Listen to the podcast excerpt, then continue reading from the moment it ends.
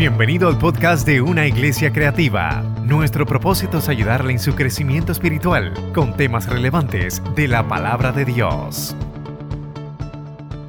En el día de hoy tenemos un ministro que nos va a predicar de la casa, que ha sido una bendición de hasta nuestra vida desde que llegó. Así que yo voy a dejar por aquí al reverendo Josué Colón en la palabra de Dios en el día de hoy.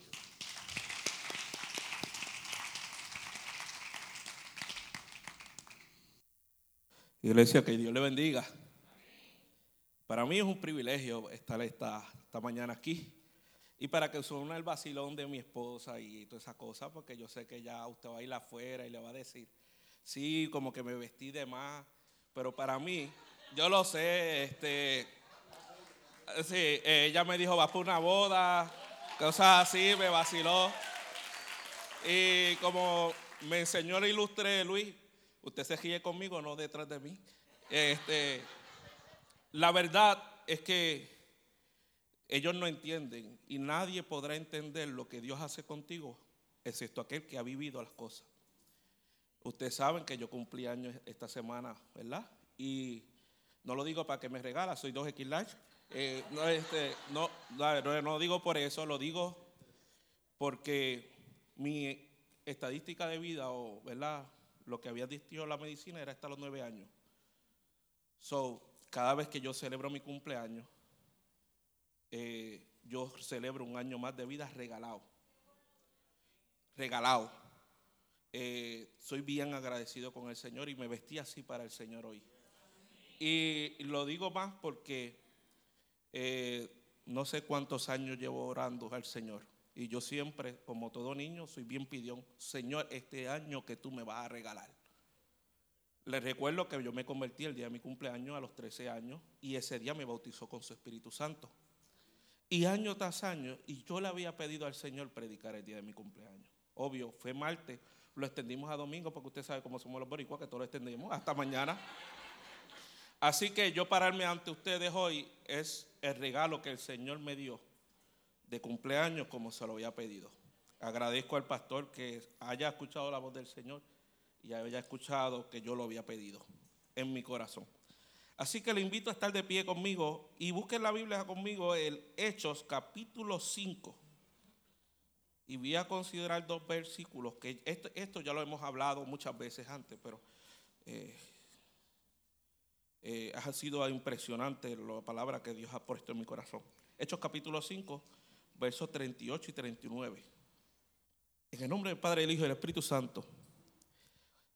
En este caso, yo les aconsejo que dejen en libertad a estos hombres y que no se preocupen. Si lo que están haciendo lo planearon ellos mismos, esto no durará mucho.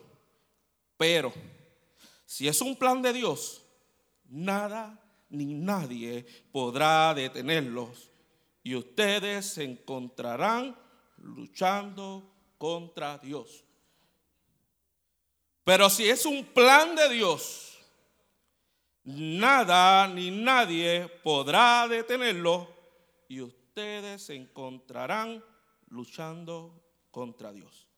Gracias Dios porque esta palabra es viva y es eficaz. En esta mañana te pido, Dios mío, que nos hables, que nos des instrucciones, que nos dirijas hacia donde tú quieres. En el nombre del Padre, Hijo y Espíritu Santo. Amén. Estaremos hablando acerca del tema imparables. Y quisiera comenzar a hablarles de tres animales. El primer animal, sí, porque hay animales en, a que, nos, que están en nuestro hábitat, en nuestro, en nuestro ambiente, que, ¿verdad? Oye, uno cuando los examina, aquellos que les gusta la ciencia, yo no soy muy bueno en ciencia, so que todo lo que aprendí lo aprendí en Google ayer y en estos días y viendo National Geographic. Eh, y uno ve, ¿verdad?, cómo en ese diminuto mundo de ellos, ellos hacen maravillas. Y, comenzamos con la hormiga. Cuando vemos la hormiga, la, hormiga es un animal bien pequeño que siempre está en grupos. Eh, y lo más impresionante de este animal es que sus patas pueden sostener hasta 10 veces, 30, hasta 50 veces, depende de dónde venga la hormiga, el cuerpo, el, el peso de su cuerpo. Ellos pueden cargar cosas, ¿verdad? Brutales, pero lo interesante de la hormiga es su capacidad de carga, pero también su inteligencia. Ellos saben cuando hay veneno y ellos crean unos puentes de tierra, por eso es que usted ve veces eh, cosas de tierra, cuando aunque usted tire veneno, ellos hacen un puentecito para poder atravesar esos eh, eso que usted, obstáculos que usted está poniendo. Lo interesante adicional de esta hormiga es que su forma de construir sus hogares bajo tierra, esas eh, eh, construcciones donde tienen muchos caminitos y, ¿verdad? y hemos visto en National Geographic cómo eh, expertos cogen, le echan aluminio y después lo sacan y crean de eso una obra de arte. ¿verdad? Creen su capacidad constructora. Pero lo más que me impresiona de este animal es su capacidad de defender lo suyo rompa o, pise un hormiguero, usted va a ver a Dios cuando se le peguen como 50 hormigas ahí. Y la cuestión es que mientras más usted mata, más aparecen. Y usted sabe, pero ¿de dónde salieron? ¿A usted no le ha pasado que usted mata una línea de hormigas y de momento ve ese estáculo y de por ahí mismo está viendo otros lugares más llenos de hormigas? Porque todo lo que hacen a su paso, ¿verdad? Ellos lo hacen pensando en que yo tengo que prepararme para un invierno. Yo tengo que tener mi, lugar, mi hormiguero lleno de comida y que la reina esté segura. El segundo animal que, me, fascinó y lo vi en esta, mientras trabajaba con los, eh, los Discovery, el, es lo que es el elefante. El elefante, según la región donde nazca, puede pesar hasta 6, a 6 kilos. Eh, pues 6 mil kilos, creo que son 6 toneladas, algo, un poquito más por ahí tienen una capacidad de carga increíble. Bueno, cuando el pichoncito de elefante nace, pesa con 250 libras. ¿Habrá alguien que tenga ese peso aquí? No, no lo mencioné, no me mire que estoy bajando. Este, pero pesa así ya de 250 libras. ¿Sabe? A su paso, cuando los eh, elefantes están en estampida, eh, pueden destruir eh, una aldea completa porque por su peso, eh, y más si es el africano que es el más grande. Y mira, interesantemente encontré que su trompa tiene 40 mil músculos, lo que lo lleva a cargar sobre 450 kilogramos, que equivale a 900 libras de peso con su trompa. O sea, es un animal, pero sin embargo, usted lo ve como un animal dócil. Lo ve porque cuando los capturan, lo primero que hace es ponerle una estaca con una soga y un grillete. Y eso los apacigua. Pero cuando ellos en su rabia, en su furor, se dan cuenta del poder que tienen, ¿sabes qué? Automáticamente destruyen. Y, hemos visto noticias, si usted busca National Geographic, como una estampida de elefantes arrozó con una ciudad o una aldea porque estaban descontrolados. El tercer animal y este es uno de los que más me ha gustado porque es mencionado en la Biblia, es el búfalo. El búfalo es igual así de es grande, tiene eh, sobre 2. a 2.7 metros de, grande que es, puede pesar 1.200 kilogramos, que significa 2.400 libras, pero del búfalo me, me encanta algo porque el búfalo es un animal de carga igual. Los tres animales son de carga, ¿verdad? Lo hemos visto, son de carga. Pero el búfalo, eh, usted está contento con su Tacoma, usted está contento con su RAM, usted está contento con su Pathfinder, con su, y usted cree que usted está en lo último. Déjeme decirte que si usted quiere estar in, usted debe tener un búfalo en vez de tener una guagua de esa. Porque el búfalo en su naturaleza tiene doble tracción. ¿sabe? Antes de que se inventara la, 4x4, no, ya había un animal que era 4x4. Ponga usted su guagua en una cuesta mojada y con fango y se va a quedar ahí. Ponga un búfalo y lo primero que va a hacer es ponerse de rodillas. Usted va a ponerle el búfalo, el búfalo va a, inclinarse, no importa si tiene cuatro o cinco veces más su peso, él se va a poner de rodillas. Va a doblar las rodillas de frente. Qué espiritual es el búfalo, ¿verdad? Y va a empezar a moverse. Y entre tracción y trasero, las patas de atrás y todo ahí, su movimiento va a empezar a moverse, no importando el terreno donde esté. Y lo más que a mí me interesa es que al parecer dice, se va a cansar se va a cansar, se va a caer, se va a cansar. Eh, no, es cuando más impulso él coge cuando se detiene para avanzar y añadirle velocidad. Haga eso con su guagua. No compre una guagua así, cómprese un búfalo, sale más barato, es alimentarlo, come hierba. Y esa capacidad de este búfalo es lo que lo hace útil. Ahora bien, estos tres animales en lo que hacen son impresionantes. Y, es impresionante y a la misma vez crea cierto temor en aquellos que les rodean porque tienen un gran poder. Que ellos no se han dado cuenta, pero tienen un gran poder. Y es su capacidad de carga y también la capacidad de defenderse, pero que no le dije que el búfalo le pueden crecer cuernos de hasta dos metros y con ellos embisten lo que sea. Su capacidad de defender lo hace ser unos animales que de cierta manera se parecen a nosotros. Se parecen a nosotros porque usted dice, y hemos dicho, todos pueden pelear en casa, pero que nadie se meta con los míos. Usted lo dijo cuando tiene hermanos menores. No, no, el único que le puede meter mano ahí, pero tú no te atreves a darle. ¿Cuántos se acuerdan de los que son mayores y por ahí?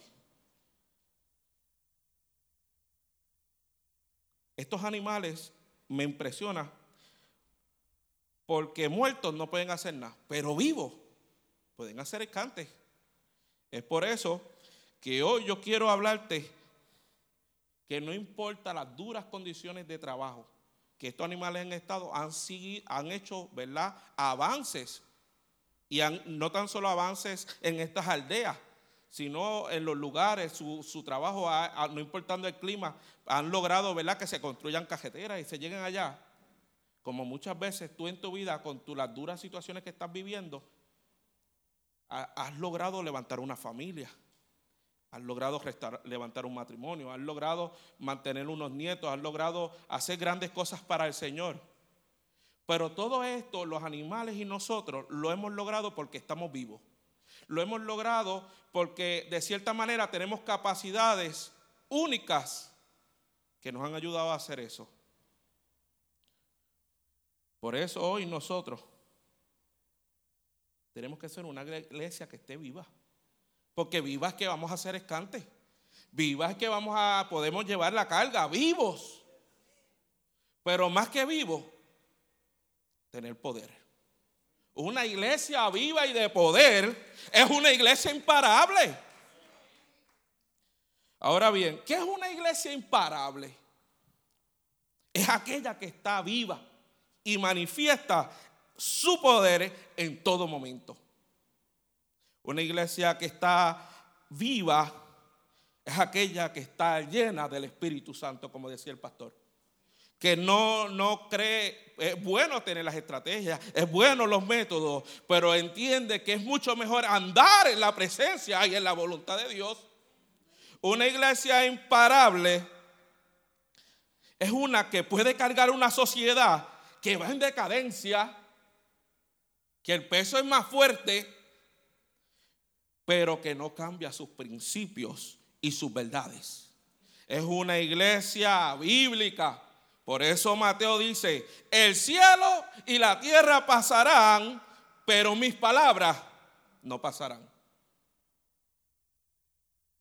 Una iglesia imparable es aquella que se mantiene fundamentada en el cimiento, en la piedra que es Cristo. Una iglesia imparable tiene clara su identidad en Cristo, que rompe los esquemas, rompe los estereotipos que la sociedad nos ha impuesto para cumplir la misión y la gran comisión de Jesús, que no se queda estancada y que no pone límites a lo que Dios quiere hacer. No es si Dios quiere sanar, no es si Dios quiere hacer, es que Dios dijo, yo soy el sanador, yo soy tu libertador, yo soy tu restaurador, yo soy tu salvador. Yo soy tu Yeshua, tu el Salvador, tú, el que está contigo. No se encajona Ah, en, que, ah, pues estamos aquí, vamos a sentirnos cómodos. Mire lo que dice su palabra. Mas a todos los que le recibieron, a los que creen en su nombre, le dio potestad de ser hechos hijos de Dios. Y cuando yo soy hijo de Dios, yo estoy claro quién es mi papá. Mi papá es el dueño del oro y de la plata. Mi papá es que cuando yo necesito, Él va a estar presente. Por eso es que cuando en el Antiguo Testamento Él se manifiesta Moisés, le dice, ¿con quién yo hablo? Moisés, cuando te pregunten, dile que yo soy, te envió. Ah, te está diciendo un yo soy con tres puntos para que, para que en cada momento, en cada situación que tú te enfrentes, tú sepas que hay alguien que va a estar para ti. Hay alguien que te va a, que como diríamos allá en Guayama, hay alguien que te va a vaquear. Hay alguien que te va a cubrir. Una iglesia imparable, no sé Déjame quedarme quietecito a ver si Dios quiere sanarte. No, una iglesia imparable dice, ah, estás enfermo, ven acá papá, no olvídate mañana, ven ahora, vamos a orar aquí, ahora. Me impresiona que mi compañera en estos días me dice, no, que estamos en un salón reunidos el viernes y dice que está embarazada y que posiblemente es alto riesgo. Y viene un compañero y dice, José, ¿te molesta si oramos? Y yo, ¿para qué nos llamaron? No era para esto. Vente, vamos a orar. Vamos a orar a declarar de que ese bebé nace sano. Ella no podía tener hijo, pero ahora puede tener hijo. Pues vamos a orar para que ese bebé ella lo pueda tener, lo pueda abrazar y reconozca que cuando hay a unos compañeros que en un salón se metieron y oraron por ella, por ese milagro, y cuando lo vea, ella pueda decir: Dios estuvo aquí, Dios me visitó. Yo no tengo una iglesia imparable, no pide permiso. Una iglesia imparable se mueve a lo que Dios quiere hacer porque tiene poder. Tiene poder. Tiene poder. Ese poder no es para guardarlo. Una iglesia imparable vive de rodillas en todo momento. Y más cuando todo es contrario. Así como el búfalo se pone de rodillas para tener más tracción, no importando el terreno, es cuando él mejor trabaja. Cuando está de cuatro patas no, es tan bueno, pero cuando pone esas tracciones que se dobla de rodillas, ay, es por eso que el salmista decía, pero tú aumentarás mi fuerza como la del búfalo. Cuando tú no tengas fuerza, porque llegarán momentos que el terreno te va a hacer, oye, como que flaquear. Ay, no olvídate del medio, tírate de rodillas. Porque ahí es cuando más fuerza tú tienes. ¿Y por qué digo? Porque cuando ahí tú dejes, ahí es que el poder de Dios se comienza a perfeccionar en la debilidad de los hombres. Por eso Dios le decía a Pablo, bástate mi gracia porque mi poder se perfecciona en tu debilidad.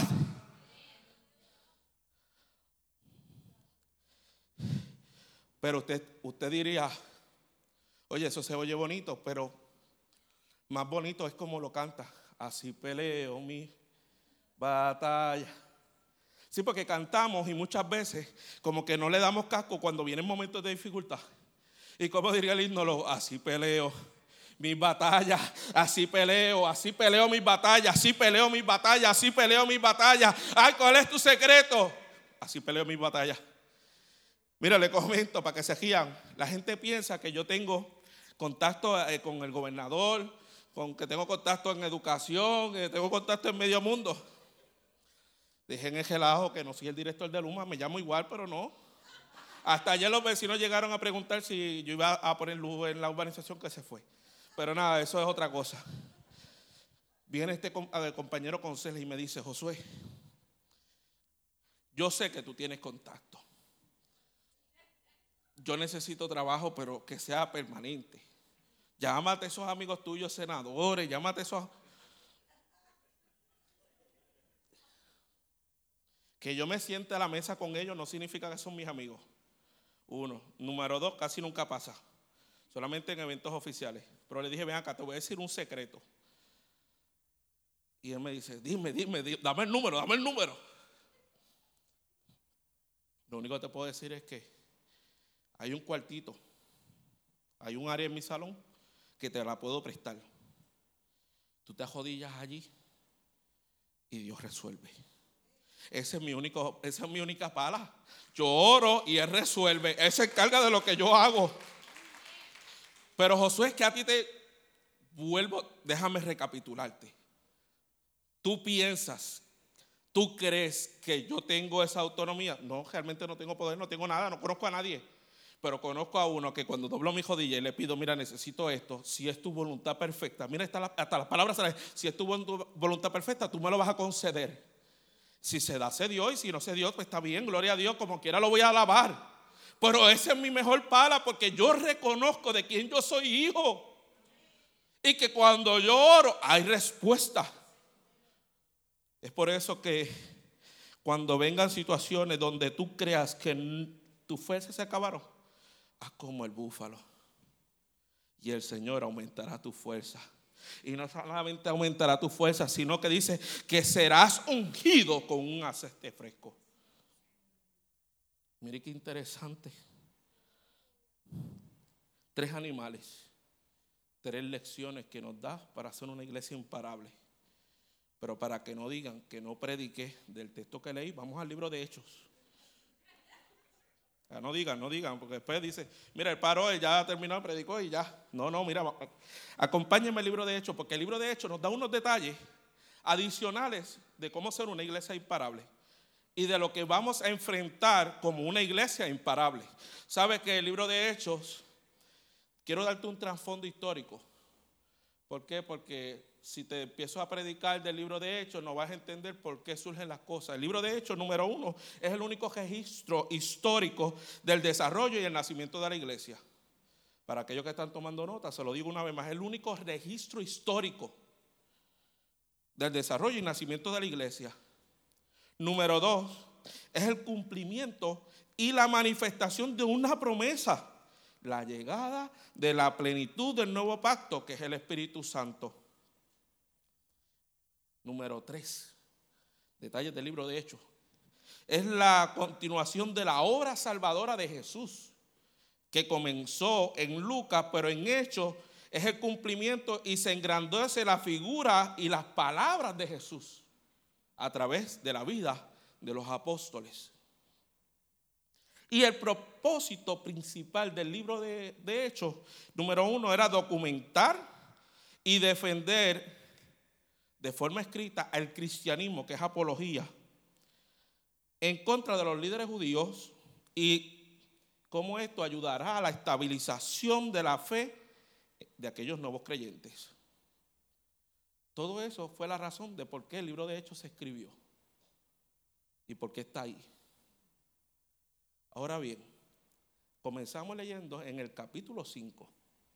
Es el capítulo 5, 38 en adelante, pero quiero, como, los que vemos series, darle un recap para que usted tenga, entienda cuando, cómo es este momento histórico. Capítulo 1 está Jesús celebrando sus últimos días, eh, ya está, pasó la Pascua, Jesús está hablando, de momento Él está hablando que recibiréis poder cuando haya venido sobre vosotros el Espíritu Santo y ser testigo de toda esa vaina. Y de momento dos ángeles aparecen, se lo llevan al cielo, Él va subiendo en una nube y todo ojo le verá, le verá, le verá. No, eso es después en Apocalipsis, pero en ese momento los discípulos estaban ahí viéndolo subir y, dice, varones Galileo, prepárense, que vuelvo otra vez. Esa es la base de que creemos, de porque hay una segunda venida. Pues de ese, luego ese capítulo de ahí viene la elección de Matías. Usted sabe, con la carita para arriba, la pesetita, ah, le tocó hasta la suerte. Llega el capítulo número 2, están todos, le dice, quédense inquietos aquí para celebrar la fiesta de Pentecostés. Se quedan allí de momento el capítulo 2 entra con la llenura del Espíritu Santo, el bautismo del Espíritu Santo, con la señal inicial. Todos empezaron a hablar allí en lengua y empezaron a manifestarse, ¿verdad? Y todo el mundo veía una, eh, una llamita de fuego, decían, estos son populares. No, no, es que estamos llenos del Espíritu Santo. Y, pero es que están borrachos a esta hora. No, no, no, no estamos borrachos. Es que fuimos llenos de la promesa del Señor. Ahí Pedro se inspira, comienza a predicar, se gana tres mil y comienza la vida de comunidad de una iglesia de fe. Compartan el pan, oren, coman otra vez pan, oren, estudien la Biblia. Y ahí, ¿verdad? Esa comunidad. Pero es en el capítulo 3, perdone que voy a las millas, el capítulo 3, donde se manifiesta el primer milagro por Pedro. Van, van, a la hora de esto normal, al templo para orar, y de momento hay un cojo pidiendo, no tengo oro ni plata, y recibe el milagro pan, el primer milagro visible para todo el mundo de los apóstoles de Pedro. Entonces todo el mundo se enfiebra. ¡ah! Ahí, y ahí aparece el coro, con la sombra de Pedro se sanaban los enfermos. No era la sombra. Ahí fueron, ahí que fue que se montó esto. Porque todo el mundo empezó a ver el milagro y empezaban a traer la gente para que Pedro orase. Pero crea el primer problema. Es en el capítulo 4, cuando Pedro y Juan son llevados al concilio y hablan con ellos. Pedro aprovecha para predicar, como siempre. Estaba enfiebrado, está conectado en 220 todavía, estaba conectado y empezó a predicarle acerca de, ah, el que ustedes mandaron a matar, ese Jesús, el que predicamos hoy, y usted sabe, encendido, se gana un par de gente más. Y reciben la primera amonestación, no lo vuelvan a hacer. No vuelvan a predicar, no vuelvan a albaratar porque nos están quitando los hating. Estamos bajando de ranking aquí, Caifás y nosotros, el comité del sumo sacerdote, estamos bajando ranking y ustedes están creciendo. No, no, no, no nos quiten los ratings. No nos quiten los follow. Entonces llega al capítulo 5 y en medio de la convivencia están Anania y Zafira que vendieron, sustrajeron, no quisieron decir la verdad, son muertos, lo sacaron, pan, pero empieza el otro problema que ellos aprovecharon para empezar a predicar otra vez. Y me da gracia porque los meten presos. Y cuando entran a buscarlo, no, los guardias ni se atreven a meterle mano porque dice, si le, hacemos algo, los golpeamos, el pueblo se va a ir en contra de nosotros. Mejor los metemos presos y lo esconden. Y viene un ángel, lo saca. Y me da gracia porque cuando lo sacaron, ellos aparecen predicando en otro lado. Y allá los van a buscar. Y es que ahí que surge esta lectura bíblica con el capítulo 38 y 39. Y ahí entonces llaman a Gamaliel. Gamaliel, ¿quién es Gamaliel? Gamaliel es el top, el maracachimba. Gamaliel es nieto de Iliel. Iliel es uno de los principales teólogos de esa de este, fariseos. El tipo era el más duro. Pero Gamaliel había ido por encima de él. Todo el mundo se le llamaba rabí, pero a Gamaliel se le llamaba rabán, que era el maestro de maestros. Y Gamaliel dice, y saca el recuento, aquí vino fulano de tal, y ese movimiento se cayó. Vino Tadeus, que algunos dicen que se equivocó de nombre, y ese movimiento se cayó. Pero cuando da esta declaración, dice, si esto es de Dios, esto va a permanecer. Yo les aconsejo, déjenlos quietos. Pero ¿sabe qué? Aquellos, aunque los dejaron quietos, entre comillas, hicieron unas cosas que son los aspectos que nosotros como iglesia tenemos que conocer, que son esos aspectos que debemos tener presentes como una iglesia imparable. Una iglesia imparable es aquella que se mantiene haciendo lo que fue comisionada y que no anda distraída en aquello que la hace estar cómoda. Así que lo primero que ocurre en esta historia es que una iglesia imparable es aquella que va a ser siempre perseguida y cuestionada sobre sus principios para detener su ensanchamiento y su alcance. Usted no ha notado que ahora todo lo cuestionan, que todo es un issue, esta generación de cristal, que todo es un problema. Pues preparémonos como iglesia, porque una iglesia que está en movimiento va a ser cuestionada, va a ser perseguida. ¿O acaso usted le tira piedra a un árbol que no tiene fruta? Cuando usted ve un palo de mango, ¿qué es lo primero que hace? Tirarle piedra porque usted dice, esa fruta me gusta. Pero una iglesia que está haciendo lo que le toca, siempre será señalada, siempre será perseguida, siempre va a haber alguien buscándole una falta, igual que a un creyente que está haciendo lo que tiene que hacer. No te sientas mal si estás en prueba. No te tienes que sentir pecador porque estás en lucha. Si tú estás participando de push, si tú estás participando de intimidad, ese, eso es parte de él. Señor, ahora que más te busco es cuando más me persiguen. ¿Qué hago? ¿Qué hago? Pues qué bueno, confiar. Yo vencí al mundo, te dijo Jesús. Mientras tú seas perseguido, quiere decir que ellos van donde? Ah, como algo tú no lo entendiste. Cuando tú estás siendo perseguido es porque alguien viene detrás de ti. Tú estás siendo modelo. Si fuera pentecostal diría, nosotros Dios nos llama a hacer cabeza, no cola. Brega con eso. ¿Sabe? Dios nos está diciendo ahora, iglesia, nosotros que somos una iglesia viva, ¿verdad? Porque estamos vivos y hay poder vamos a ser perseguidos. Eso significa que mientras más persecución es que estamos haciendo un buen trabajo. Los estamos haciendo bien. Ay, que hay que orar más. Claro, vamos a orar más. ¿Por qué? Porque ya nos dimos cuenta que esa oración está siendo contestada. Y la gente lo sabe. Cuando te encuentres en problemas, mira, no le eches culpa a nadie. No pelees. Se dañó el carro, pues qué bueno. Se dañó y qué vamos a hacer. Buscamos otro. Te robaron los chavos de la cuenta. Fluye. No te, no te amilanes. No serás el primero ni el último. Pero de algo te voy a decir. Es que joven fui envejecido y no he visto justo desamparado ni su simiente que mendigue pan. Y esa promesa es para ti, para mí, para todos nosotros. Gente, tenemos que conocer a más a Dios.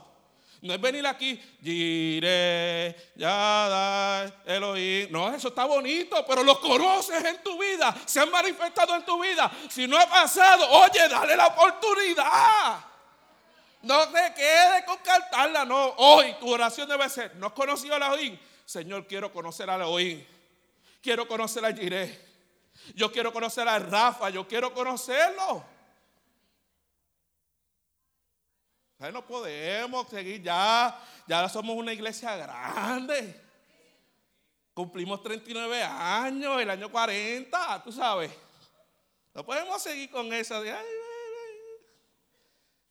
Nos persiguen, qué bueno. Prepárese, cómprese unos buenos tenis para seguir corriendo, que nos persigan. Nosotros vamos a nuestro ritmo, pero vamos constantes. Lo segundo, y a mí me gusta esto. Porque mira lo que dice 1 de Pedro 5.8. Sé sobrio y velad. Porque vuestro adversario el diablo, como león rugiente, anda buscando a quien devorar. Me gusta esta palabra porque nosotros somos de, de, los leones de la tribu de Judá. Digo, somos los logros de la tropa 73, eso no cabe. Pero oye, seguimos al león de la tribu de Judá. Pero cuando Pedro ¿verdad? va a hablar sobre el enemigo, utiliza esta, esta conjunción que dice cómo. No está diciendo que es, dice es cómo. Puede parecer, pero no lo es. Eso, como dirían en mi barrio, ese es Goldfield. Ese, y como dirían nosotros los ponceños, donde pisa un león, ningún gato toma huya. Eh, Yo quiero que usted entienda esto claro. Yo quiero que usted tenga claro que no importa cómo el enemigo quiera atormentarlo a usted, cómo el enemigo quiera perseguirlo a usted, dice que él es como, no es que es original, es copia. Y mire esto que vamos a terminar. Al cual nos habla ahora nosotros, resistir. Firmes en la fe. Mira lo único que nos están pidiendo, que resistamos en nuestra fe, en Cristo Jesús. Sabiendo que los mismos padecimientos se van cumpliendo en vuestros hermanos en todo el mundo. Te está diciendo, resiste porque hay otro igual o peor que tú. Y nadie se ha muerto. Nadie se ha muerto manteniendo y resistiendo por la fe. Así que, hermano, como diría Grace, nadie puede detener lo que Dios empezó a hacer en nosotros. Nadie puede detenerlo. El rugido del el león de la tribu Judá es más fuerte que el rugido de este. Podrá rugir, podrá tal vez amedrentar, Pero tranquilo, resiste en la fe, en Cristo Jesús, porque Él ya venció. Lo segundo, para ser una iglesia imparable, es aquella que va a ser azotada. Si vamos a la, palabra ahí, en, en, verso 40, dice que los soltaron y los azotaron. Van a venir conflictos. Como te dije, van a venir situaciones difíciles. Va a venir dolor. Va a venir tribulación, angustia, depresión. Pero como te dije ahorita, Dios dijo, yo vencí al mundo. El enemigo nunca se va a quedar de brazos cruzados. Nunca se va a estar quieto cuando tú estás en constante buscando la presencia de Dios. Él solamente va a querer distraerte. Una iglesia imparable va a sentir el azote, va a sentir un duro golpe. Eso, eso es parte de. Eso no, usted como persona prepárese. Va a recibir a lo mejor sus finanzas van a ser tocadas. A lo mejor su salud va a ser tocado. Su matrimonio a lo mejor va a ser tocado. Pero hay algo que hace una iglesia imparable, es que se mantiene, como le dijo ahorita, de rodillas. Una iglesia bíblica, una iglesia que busca la presencia de Dios, es lo que lo va a salir a flote.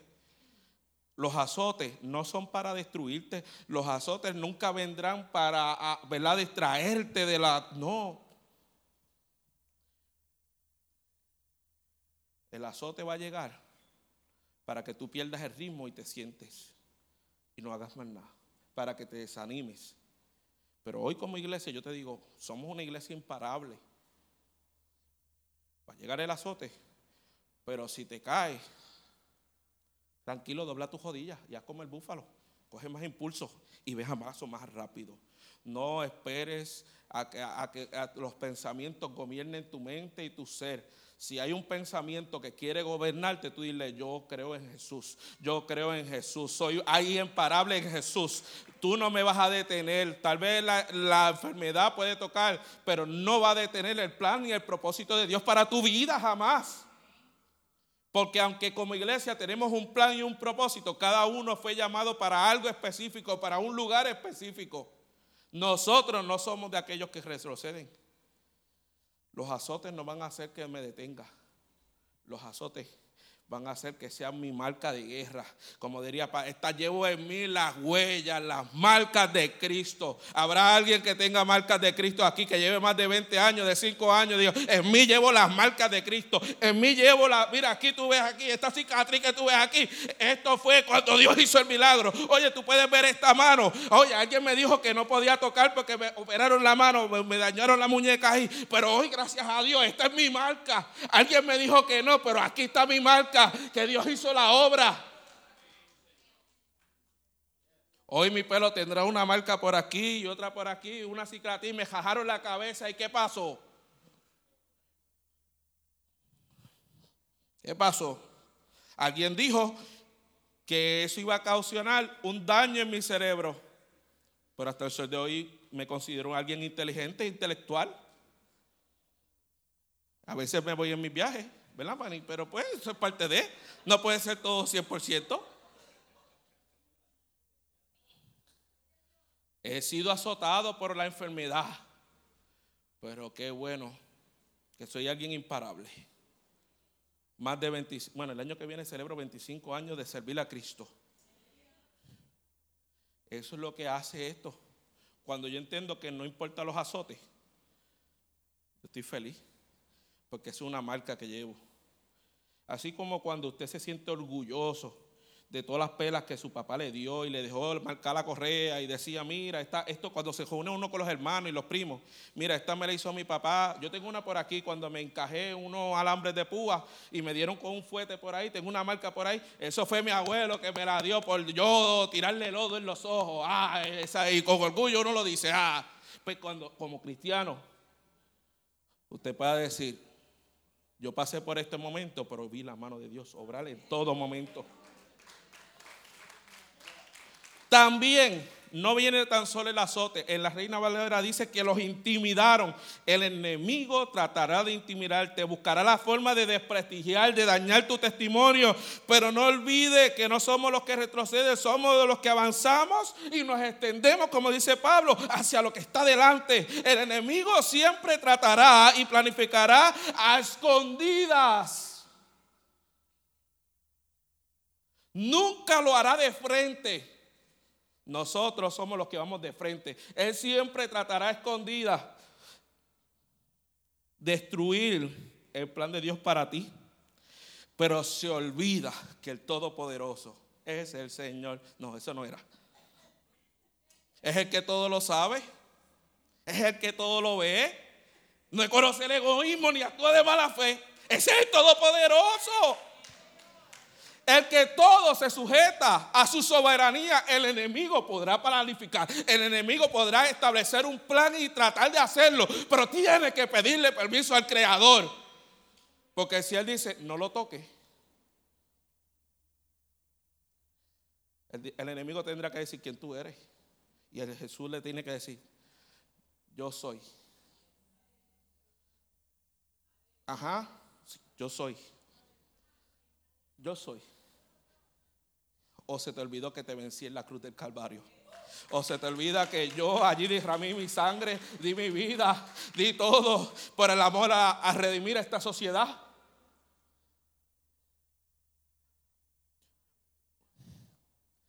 Me gusta.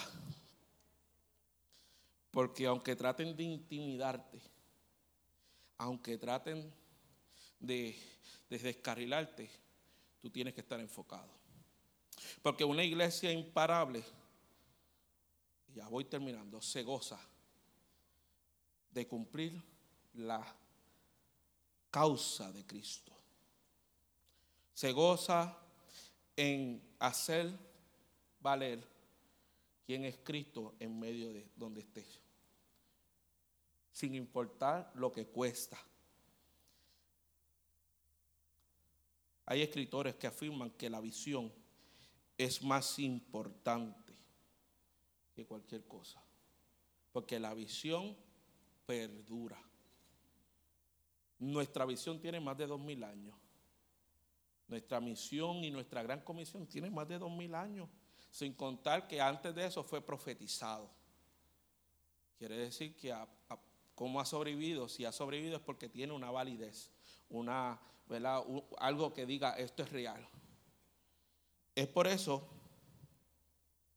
que nosotros, una iglesia creativa, la Iglesia Cristiana Emanuel, no somos un movimiento, ni somos una secta tampoco. Nos llamamos iglesia. No, y, y quiero que no me malinterpreten, no somos la iglesia del momento,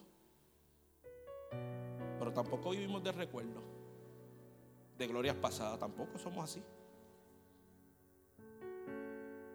Somos una iglesia de trayectoria. Somos una iglesia imparable. ¿Por qué somos imparables? Porque tenemos una trayectoria probada con testimonios reales, con señales, con prodigios. ¿Habrá alguien aquí un milagro de Dios que haya hecho aquí en este tiempo que usted lleva? Habrá alguien, habrá alguno que levante y dice, yo soy testimonio real. Yo me convertí aquí, yo llegué, yo estaba sin fe y sin esperanza, yo estaba vacío y llegué y subí, subí como el búfalo de esa cuesta, subí como el búfalo de esa cuesta de rodillas, llegué allí y Dios hizo algo en mí. O tal vez fueron como yo que llegué roto de otro lugar. Y mi testimonio real es que me han devuelto la vida me han devuelto el poder. Me renovaron mi licencia. ¿Se acuerda? Una licencia para ministrar, qué lindo. Somos una iglesia que fuimos formada, constituida desde 1983. 39 años atrás. Que servimos a la comunidad de reparto valenciano que servimos a Junco, que servimos a la zona sureste de Puerto Rico, que servimos a Puerto Rico entero, que servimos a Estados Unidos y Latinoamérica y pronto llegaremos a Europa. Pero tranquilo, porque nada ni nadie nos va a detener. Ah, usted no se emociona, pues vaya un día con el pastor para allá, para Latinoamérica. ¿Cuánto es la influencia que tenemos allá también? Nada. Ni nadie va a detener lo que Dios está haciendo aquí. ¿Por qué? Porque tú eres parte de esto. Tú eres el que hace que esto sea posible. Porque lo que es de Dios permanece. Y a nosotros no se nos está pidiendo otra cosa de que volvamos a la senda antigua volvamos a buscar a Dios en oración, en estudio bíblico. Más. Ah, este domingo los esperamos en nuestro ayuno. Eso es lo único que se nos está pidiendo. No me están pidiendo más nada. Como iglesia somos imparables. Y yo como individuo, como el labón de esta cadena, yo tengo que también ser imparable. ¿Sabe cuál fue el resultado de todo esto? Es que no importaba lo que pasara en el exterior, sus discípulos y la gente seguían predicando a Cristo.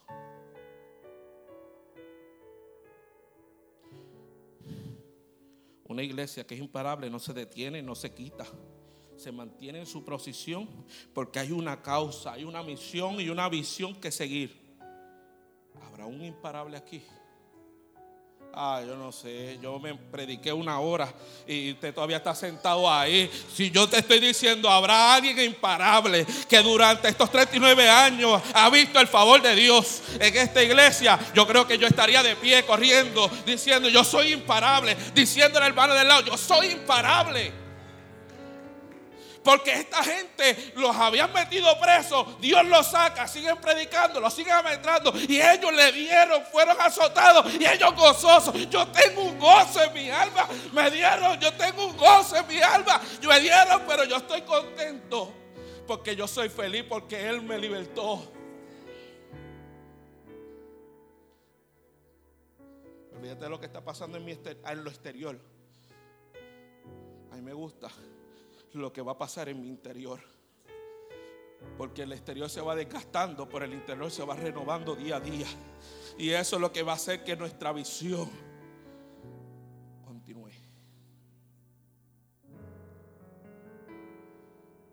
Una iglesia, para poder ser impalable, tiene que estar viva. Tiene que estar llena del poder de Dios dispuesta a seguir y cumplir la causa de Cristo. Y debe tener claro cuál es su norte, que es ir, hacer discípulos, bautízalos y enséñales. Yo no sé qué voy a hacer en la iglesia, pero ya te estoy diciendo. Y hacer discípulos bautízale y enséñale. Todo eso tengo que hacer, no te preocupes, no tienes que hacer todo. Pero por lo menos ir y traerlo. Que aquí los bautizamos, los hacemos discípulos y les enseñamos. Adoración puede ya pasar. ¿Por qué tomo este dato de la iglesia primitiva? Como le dije, te dio ahorita una introducción del libro de Hechos. Pero la iglesia primitiva, esta iglesia de Hechos, fue una de alcance. Según los libros historiadores, se dice que 7 millones de seguidores tuvo en su primer periodo. 7 millones de seguidores. Pero nos dejó la clave para ser imparables. Número uno, que no le importó ser perseguida, si había adversidades, si hubo prisiones, si hubo chismes, divisiones. o cualquier cosa que se levantare, ninguno, la clave fue que ninguno de sus miembros se intimidó. Porque la palabra de Jesús fue clara cuando dijo, las puertas del Hades no prevalecerán contra la iglesia. Y se afirmaron cuando Gamaliel habló y dijo, si esto es de Dios, ¿quién lo podrá detener? ¿Quién lo podrá detener? Así que yo te invito, a ver si te pones de pie conmigo. Yo, yo voy a hacer esto rápido, conciso y preciso. En lo que adoración viene y nos canta. Yo te pregunto, o mejor dicho, te, te invito a hacer una reflexión, una introspección en ti. ¿Cuáles son, han sido los momentos más cruciales en tu vida?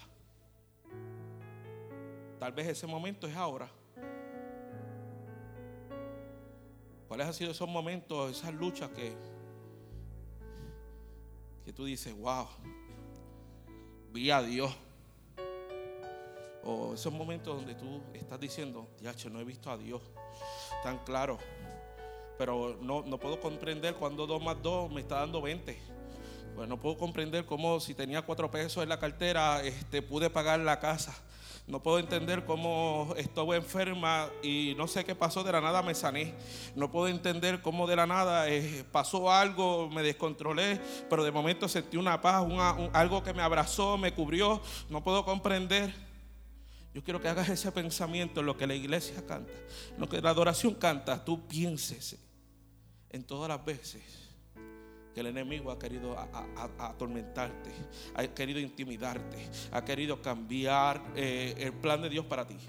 ¿Qué tal si puedes pensar y mientras piensas, haces tu declaración y dices, Jesús, de hoy en adelante tú serás el centro. De hoy en adelante tú serás mi todo.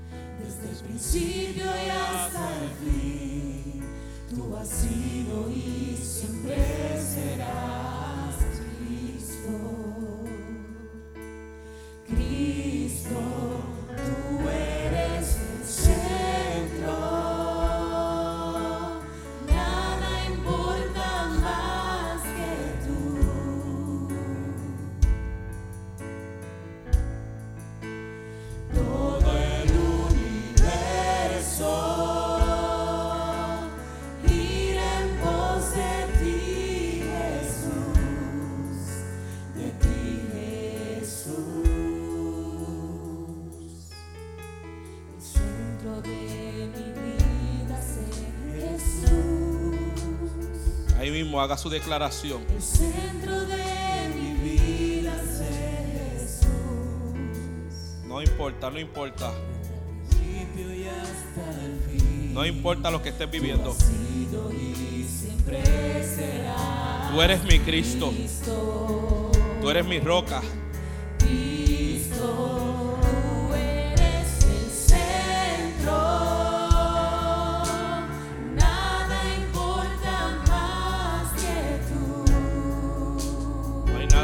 importante que Jesús en mi vida que tú.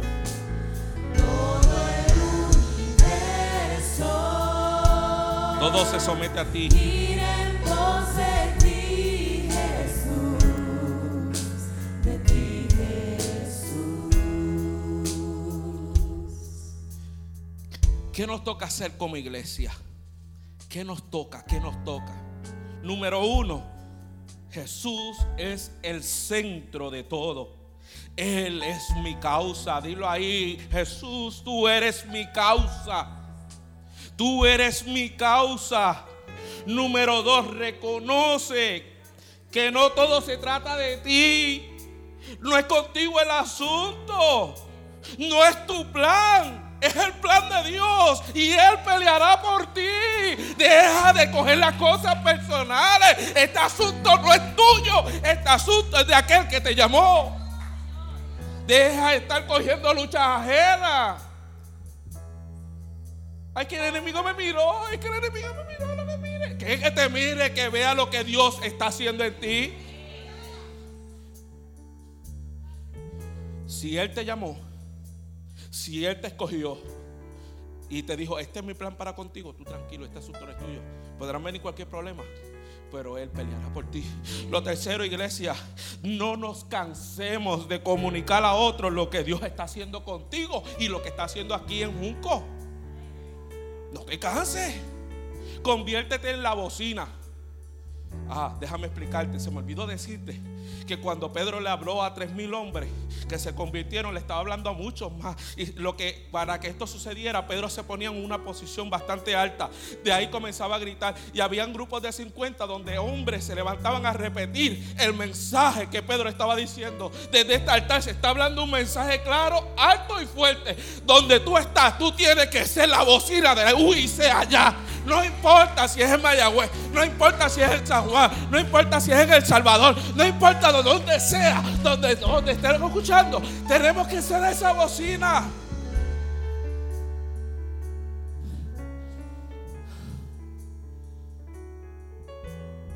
Tenemos que ser esa bocina.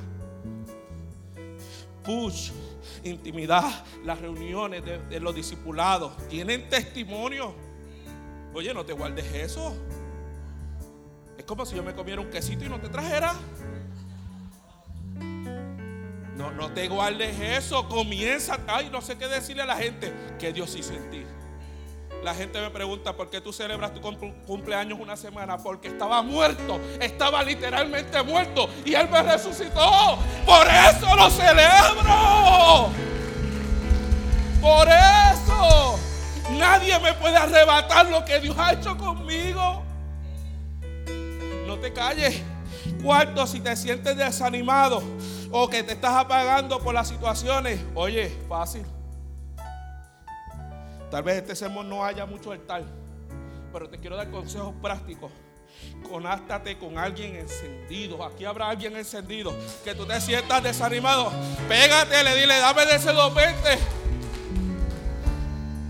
Y te voy a decir la otra parte del 220. Mira, cuatro o cinco cursos de discipulado básicos de la iglesia. Más los de los ministerios. No te veo diciendo, voy para allá. No te veo. Hay uno que comienza esta semana emocionalmente sano. No estoy viendo movimiento. Mira, apúntame ahí. No estaba matriculado, pero apúntame. Apúntate en un lugar de crecimiento, porque la palabra es lo que nos mantiene vivos.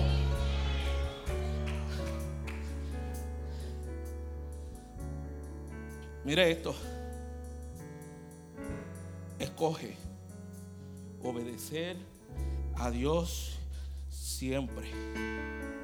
Esta fue la clave de la iglesia primitiva, de la iglesia imparable. Escojamos obedecer a Dios siempre. Ahora sí, cantamos. Cantamos ahí, ahí, ahí. Si habrá alguien, habrá alguien, habrá alguien que quiera la oración. Vamos, vamos, vamos, habrá alguien. Habrá alguien que quiere que oremos por él. Habrá alguien que está detenido. Pero hoy, hoy nos activamos. A eso es. Oh Señor.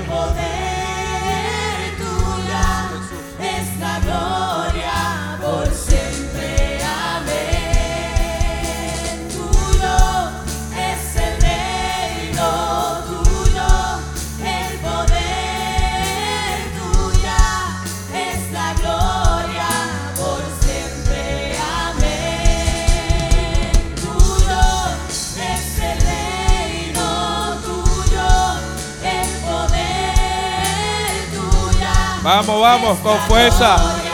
Por siempre, por siempre, por siempre, por siempre. Tuyo es el reino. Tuyo soy yo. Aleluya.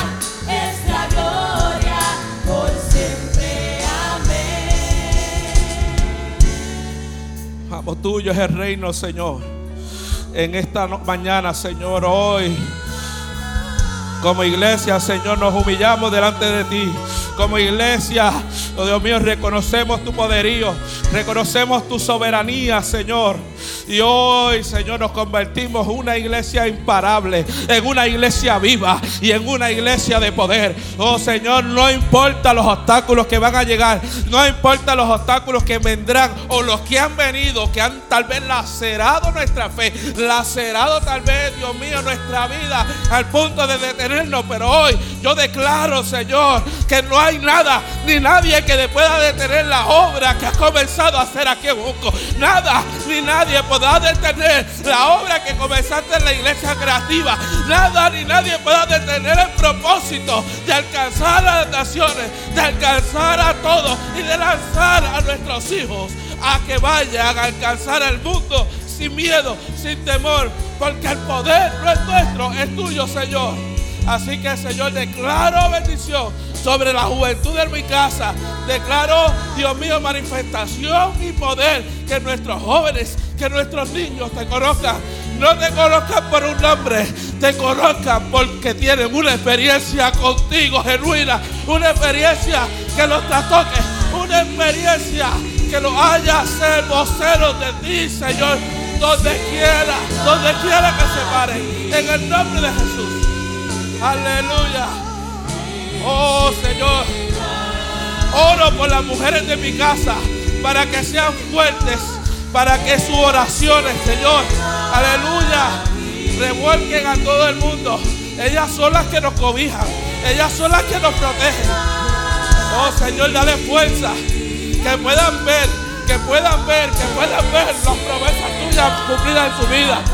Oh Señor, mujeres valerosas, que no le tienen miedo a nadie, Señor, que hacen que el infierno tiemble. Oh Señor, ellas se levantan con poder, se levantan con unción. Oh Espíritu Santo, los hombres, los hombres de mi casa, Jesús, hoy somos imparables. Somos una manada imparable. Somos una manada imparable, Señor. Que honramos a Dios. Honramos a nuestra familia y a nuestro prójimo. Oh Espíritu Santo, que cuando venga alguien a destruir el plan tuyo para cada hombre, Dios mío, Dios mío, ese vallado se ha alzado. Somos los guardianes, los sacerdotes de nuestra casa. Permítenos, permítenos Dios, permítenos Dios.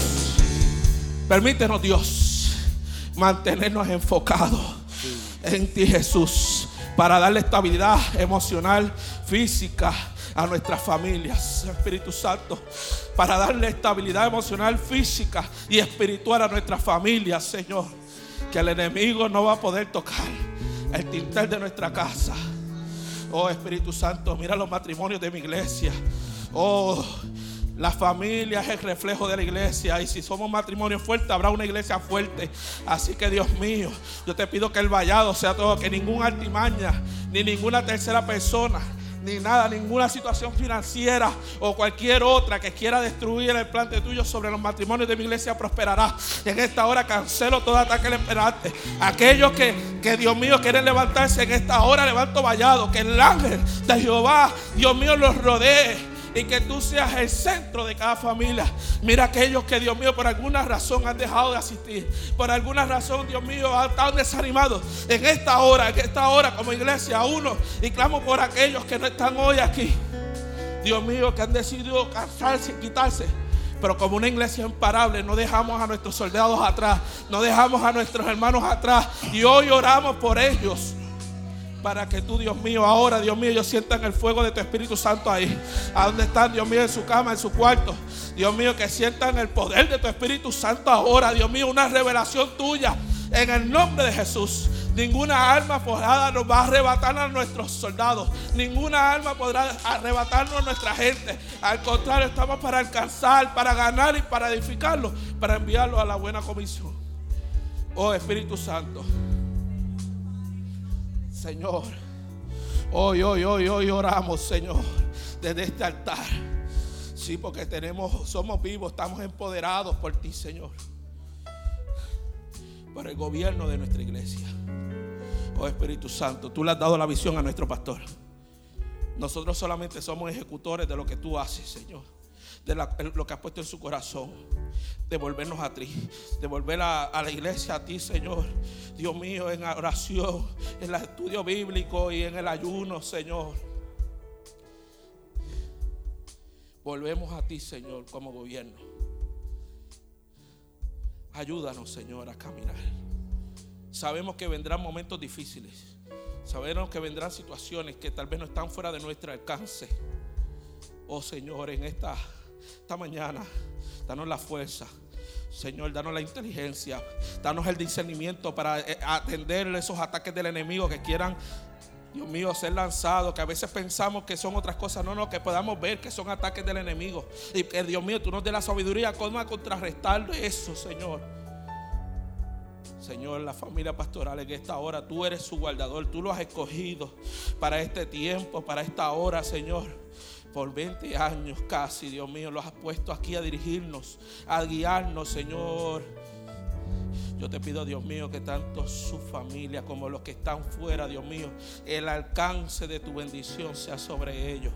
Que tú derrames sobre nuestro pastor un ungüento fresco. Que tú derrames sobre nuestro cuerpo pastoral un ungüento fresco en esta mañana. Que tú aumentes sus fuerzas como las del búfalo. Tal vez llegaron cansados, llegaron debilitados, Dios mío, y no han, y no han mostrado nada de su rostro. Pero hoy, Dios mío, en esta hora, Dios mío, tú los llenas, tú los llenas, tú los llenas en esta hora y los unge con tu aceite fresco, Espíritu de Dios. Ahora, Dios mío, tú, Dios mío, los rejuveneces. Dios mío, los empoderas para esta temporada que comienza. Oh Espíritu Santo. Oramos para este grupo de adoración, Dios mío, que domingo tras domingo, domingo tras domingo, Dios mío, están aquí, Dios mío, que a veces no vemos lo que es sacrificado que es, pero Dios mío, nuestra recompensa está en el cielo. Dios mío, que tu unción fresca sea sobre ellos día a día. Dios mío, que ellos son imparables, que su adoración es imparable. Su adoración, Dios mío, no tiene límite ni trasciende, Dios mío, que lo que muchas veces no hemos visto, Dios mío, como es el poder operante tuyo está sanando, está libertando, está quitando cargas. Oh Dios mío, te pido que la unción, Dios mío, sea fresca sobre ellos de igual manera. Dios mío, tú eres su proveedor, tú eres su ayudador y tú eres su guardador. Oh, gracias Espíritu Santo. Gracias por el equipo de media. Dios mío, que nos ayuda a llevar el mensaje de una forma creativa. Bendícelos de manera especial. Dios mío, a los equipos de seguridad que está afuera, Dios mío, en esta hora, Dios mío, abrázalo, Dios mío, que en medio de la lluvia puedan verte obrar. Dios mío, concede esas peticiones, Señor. Concede, Dios mío, lo que están pidiendo, Señor. Oh Espíritu Santo, una iglesia imparable es una que se divide en muchos equipos para trabajar con el fin único. Señor, mira los que están en motion con los niños. Úsalos. Pero Dios mío, renueva su fuerza. Dale la estrategia, dale el método para que puedan ser efectivos y relevantes lo que están haciendo. Gracias Jesús. Porque tú estás en esta casa. Y cantamos una vez más. Gracias Jesús. Tuyo es tu reino. Tuyo es toda la gloria. Tuyo es todo poder. Gracias Jesús. Aleluya. Gracias por escuchar nuestro podcast. Para conectarse con nosotros, siga nuestra página web, unaiglesiacreativa.com o en Facebook, Una Iglesia Creativa, donde hay un lugar para cada miembro de su familia.